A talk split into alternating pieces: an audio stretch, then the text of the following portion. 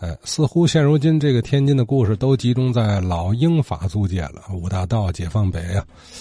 呃，可那边他这个一大部分都是洋人进入天津的事儿啊，而河北新区是全中国这个首个咱们自己按照现代城市理念规划建造的试验区，这个意义也非比寻常。呃，当然了，英法租界里的故事有它的传奇性啊，像昨天刘慎武刘老讲了一段当年亲闻的啊皮包洋行的故事，挺有意思。呃，可是具体这个空手套白狼的洋人呢？刘老忘了他的姓名了，他那洋行叫什么也忘了。可巧啊，可巧啊，赵金泉赵先生对上号了，听他给讲讲。昨天呢和前天呢，刘慎武的刘老呢讲了租界里的这个皮包洋行的事情。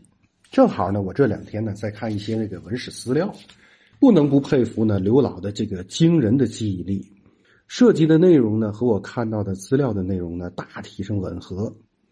刘老呢是亲耳所听，我呢是亲眼所见，可不是亲眼见到这件事情。我见到的呢是一个叫贾志奇的这个口述的这个资料。刘老所说的这个洋行呢，呃，叫凯木洋行，是一九二三年一个叫凯木的德国人干的。他那个时候呢。是代表德国的培德造纸厂来天津呢做批发洋纸的生意，以龙培洋行的这个名义呢订立合同经营，到天津呢各个纸行呢做推销。当时呢人生地不熟的，所以呢请了一个叫贾志奇的给他当翻译，也就是呢资料里的提供者的亲身经历。后来呢他们两个人呢就商议。咱们光干推销，给人家这个洋行呢定生意，呃，不行呢，咱自己呢也干个洋行，别再通过这个龙培洋行订合同了，咱们啊自己干洋行，直接和这些纸行还有这个外商做生意呗。所以呢，就出现了刘老描述的一样，找几个人，找间房子，安个电话，就这么干起来了。起初呢，由贾志奇呢出头。代呢，凯木找买办，贾志奇呢就找到了这个千元泰洋货庄经理呢，叫殷尊武的，请他呢代找这个财东。这个殷尊武啊没有答应，让他呢找他的朋友鲁昌洋行的售货员叫王竹溪的，介绍了一个叫朱俊清的，订立了合同，出呢押金五千块钱。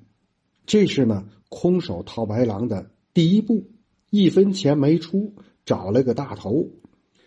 于呢，一九二四年七月呢，在旧义租界的三马路，也就是现在的河北区进步道，设立了这个凯木洋行。经营的项目呢，有西药、纸张、五金为主。他们自己呢，也按这个职务高低和分工的规定呢，设立了薪金和提成。当时呢，他们呢就与其往来的商户呢，打着这个德国洋人买办的旗号呢，开始了招摇撞骗。你还别说，确实呢有不少知名的大商户和他们干起经营来了。比如说呢，在个纸行业里头，有这个成记、净记、厚记、祥记等等；药房里头呢，有这个华阳，还有这个南德意。这是一个日商，还有完二兄弟，呃，这也是一个日商，还有中英等。五金呢，有这个恒康泰，还有宏昌德，还有聚新城等等。呃，到了一九二六年呢，就像刘老讲的那样啊，就把手呢伸向那个军火贸易。这个贾志奇啊，通过一个叫邢锡九的。介绍呢，认识了张宗昌的亲信少校副官，叫马金科的。从他那里呢得到的消息说呢，张宗昌呢要购置一批军火。这个马金科是谁呢？是张宗昌的一个小妾，也是天津的名妓，叫小富贵，他的表叔。于是呢，这个马金科呢带着这个小富贵等一行人呢。就到了济南去见张宗昌。这张宗昌呢一听呢，当即表示我愿意从德国人的手里呢购买军火，但是他又一想呢，这个凯木洋行行啊，比不上其他的大洋行啊，而且咱没有和他做过贸易啊，不太了解，所以呢不敢呢贸然的订立合同，没有那么痛快的答应。这几个人呢开始呢暗中呢运作，叫这个马金科呢托人找关系。拜访张宗昌的这个参谋长叫李藻林，并且答应呢，在事成之后呢，呃，给百分之五的这个佣金。这个呢，只是开头，更可怕的内幕呢，还在后头呢。这事呢，靠李藻林呢，还就运作成了。但是呢，张宗昌呢，始终坚持要凯木呢，洋行呢，先来货后付款。这个凯木呢，就是一个空手套白狼的，他还指着拿到钱以后呢再进货呢，所以呢就说，我们德国人呢从来都是先付款后给货，所以一直呢就相持不下，眼看呢这件事呢就黄了，后来呢他们这几个人呢就又开始想邪门歪道了，他们每逢节假日啊、宴会呀，或者是张宗昌的生日啊。还有一些其他的活动啊，这个凯木呢就购置一些贵重的礼品，或用钱去应酬，上下打点收买所用的人。张宗昌呢一来二去呢，看这些人呢给了我这么多好处啊，感觉还是够朋友，于是呢就不再坚持原来的这个意见，就是睁一只眼呢闭一只眼了。啊，到了一九二七年二月，就把这个事儿呢。交给了山东省长林献祖承办，但是这个事情呢，也不像像想象他们那个，呃，那么顺利。这个林献祖啊，还是够有脑子的。他要求凯木呢找个担保，这个担担保找谁呢？因为他们是外国洋行，只有呢找济南的这个德国领事馆签字担保，才能预付全部的货款。可是呢，当时呢，驻济南的德国领事官叫西谷贤的，他说这穆凯呢是天津的德商，不在其领事管理范围之内，以这个理由呢，不给他做担保，怎么办呢？所以呢，这个凯木呢又拿出来他惯用的伎俩，啊，有钱能使鬼推磨呀，就把这个领事官呢给打通了，这个领事官呢就变了腔了，说啊。这个凯木呢，以前呢，在中国的津浦铁路总局呢会计处呢干了十年，这个服务挺好，诚实可信。我给他担保，出了一切差错，我负责。